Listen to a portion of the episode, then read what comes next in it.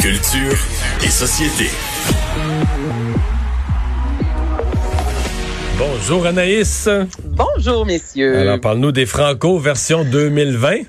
Oui, mais là, juste d'en parler, Mario, et de pas vous dire tout est annulé, c'est vraiment une bonne nouvelle en soi. Et là, ça a été officialisé aujourd'hui. Il y aura une version 2020 des Franco, une version évidemment euh, beaucoup Parce plus qu'en juin, en juin, est-ce qu'il y avait eu un petit quelque chose? Euh, non, il n'y a rien eu. hein? Zéro. Zéro, Zéro, zéro, zéro. juste des annulations en juin. Ensuite, je ne sais pas si vous vous souvenez, il y a eu le Festival de jazz de Montréal où euh, on s'est tourné vers le web, où on diffusait des spectacles qui ont été marquants dans les années euh, antérieures. En fait, alors là, on a décidé de faire, je vous dirais, euh, on a conjugué un peu ce qu'on a fait au Festival de jazz en ajoutant également des performances avec euh, Marimé. Donc là, ça a été annoncé les 25, 26 et 27 septembre.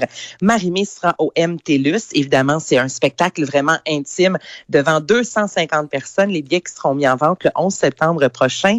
Et quand je vous disais qu'on va faire un peu ce qu'on a fait aussi euh, lors du festival de jazz, c'est que durant ces journées, de 18h à 22h30, il va y avoir de nombreux concerts. Pierre Lapointe, entre autres, le Dufaux, donc plein de concerts qui ont marqué les Franco. Et les artistes vont clavarder en direct avec les internautes.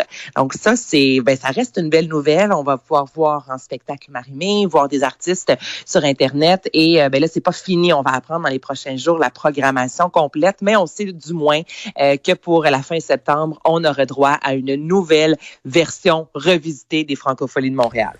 Anaïs, on se souvient de 19-2 hein, euh, de Pods, et là, il s'attaque à une nouvelle série policière.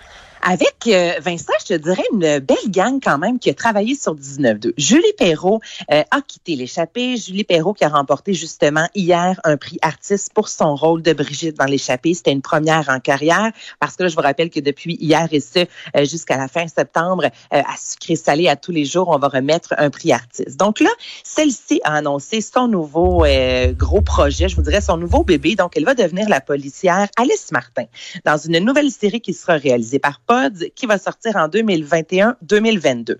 Euh, en fait, ce qui est particulier là-dedans, quand je vous dis que c'est la même grosse gang, c'est à la base, c'est une idée de Fabienne Larouche et ce sera scénarisé par Daniel Dansereau qui a travaillé sur 19.2 Pods qui a réalisé 19-2. Donc, on est vraiment quand même allé chercher une équipe qui a vraiment créé quelque chose de vraiment intéressant avec la série 19-2 et on reste dans l'intrigue policière. Donc, en fait, c'est euh, une sergent détective, Isabelle Latendresse, euh, qui était en congé, qui a travaillé pendant plusieurs années et qui a surtout, durant une sabbatique, euh, terminé des études en déviance sexuelle. Alors là, celle-ci va avoir un nouvel emploi. C'est un projet pilote de la police de On dit Montréal pour l'instant. On ne sait pas encore de quelle ville, mais ce projet-là a jamais existé puisque c'est un projet pilote et les méthodes de travail, les horaires, les déplacements, euh, l'approche avec les victimes sera vraiment différente.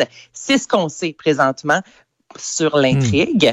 Mais moi, on me dit pas, on me dit Julie Perrault, je veux dire, tout est là, là. Tout en, en tout cas, selon moi, tout est là, puis ça devrait sortir sur ici euh, tout.tv. Mais j'aurais voulu que 19-2, ça dure plus d'années, mais ça allait tellement toujours mal dans 19-2 que là, tout le monde mourrait, puis il a fallu, euh, il a fallu en finir. Oui, mais en même temps, C'est ça qui marche, Vincent, quand ça va pas bien. Tu sais, gars district, là, ce qui fait que tout le monde aime ça, C'est que ça va mal. Bon, c'est ça. Ça va aller mal encore dans celle-là, à mon avis. Bon. Ben- avec, avec le synopsis de ce que j'ai vu au niveau de l'intrigue, euh, c'est pas une comédie. Ça, je peux te le garantir. Bon. Alors, l'émission arrive en campagne qui fait du changement. On fait du changement. Euh, ça a été annoncé la saison dernière, Stéphano Faita qui disait vouloir euh, se concentrer sur d'autres projets. Lui qui a quatre restaurants, trois enfants, je pense qu'avec les tournages, ça fait beaucoup. Alors là, on a appris que c'est Bob le chef qui va le remplacer pour une sixième saison. On garde, messieurs, vraiment là, euh, le même concept. Donc là, on s'en va euh, en campagne, on fait découvrir un peu la réalité euh, rurale à des familles, notamment qui demeurent euh, bon à Montérégie, qui demeurent à Montréal. On fait des Mais recettes. Stéphano était bon, mais je vois, je connais bien Bob le chef, je le vois totalement là-dedans. Là. Ben, puis ce qui est intéressant, Mario, c'est que Bob le chef lui-même dit, hey, moi, je suis un gars de Montréal, tu sais. Fait qu'il dit là, là, ce que j'apprends pendant les tournages, j'apprends autant que les participants. Il dit, moi, j'ai peur des insectes, j'ai une phobie des bébites. Il dit là, je me retrouve en campagne, il y en a des bébites à pelleter. Donc c'est vraiment, j'ai hâte de voir ça parce que Bob le chef lui-même dit que c'est un, c'est vraiment pour lui un beau défi à relever parce qu'il est vraiment Quand il présente Harvey Lévy, là, notre spécialiste, des, notre spécialiste des insectes, des, rats, Noël. Parce que d'après moi, il pourrait découvrir, il serait surpris de tout ce qu'il y a à Montréal. d'après moi, Hervé, il lèverait, il lèverait quelques planches à Montréal, puis quelques bouches d'égout, puis... Euh... il y en a. Oui, pour avoir vécu à Montréal, je, je, je, je sais que tu as absolument raison. Mais je trouve ça le cool, tu sais, je trouve ça intéressant qu'on soit allé chercher un, un, chef qui, à la base, justement, s'y connaît pas beaucoup quand on parle de, de campagne de ferme, puis qu'on a fait comme, ben écoute, tu vas apprendre avec les participants, puis ça va te donner quelque chose de super fantastique, j'en suis certaine. Donc, c'est vraiment une belle, ben, une belle, une belle année aussi pour le chef là, qui anime barbecue, barbecue dis-je bien, en boîte. Alors, c'est lui qui va animer Arrive en campagne. Du nouveau pour Arnaud Soli aussi, qui a eu, on s'entend, la pandémie a été profitable pour lui, très actif sur les médias sociaux, sur le, pour le meilleur et pour le pire pour lui. Mais euh, parce qu'on sait qu'il y avait eu des, des coups au fait qu'il avait ri. Euh, enfin, il s'était retiré un peu des médias sociaux parce qu'il y avait trop de fous qui l'avaient écœuré récemment. Mais là, il va revenir au prix Gémeaux. Et il revient exactement. Il avait pris un mois de pause, tu as raison, euh, Vincent. Ça avait été une vidéo assez euh, relativement controversée parce qu'il rentrait littéralement dans les anti-masques en les envoyant un peu euh, promener, lui et sa coupe longueuil. Bref, certains l'ont adoré. C'était très drôle. Mais ils sont pas très actifs sur les réseaux sociaux pour ça. c'est ça qui se passe, Mario.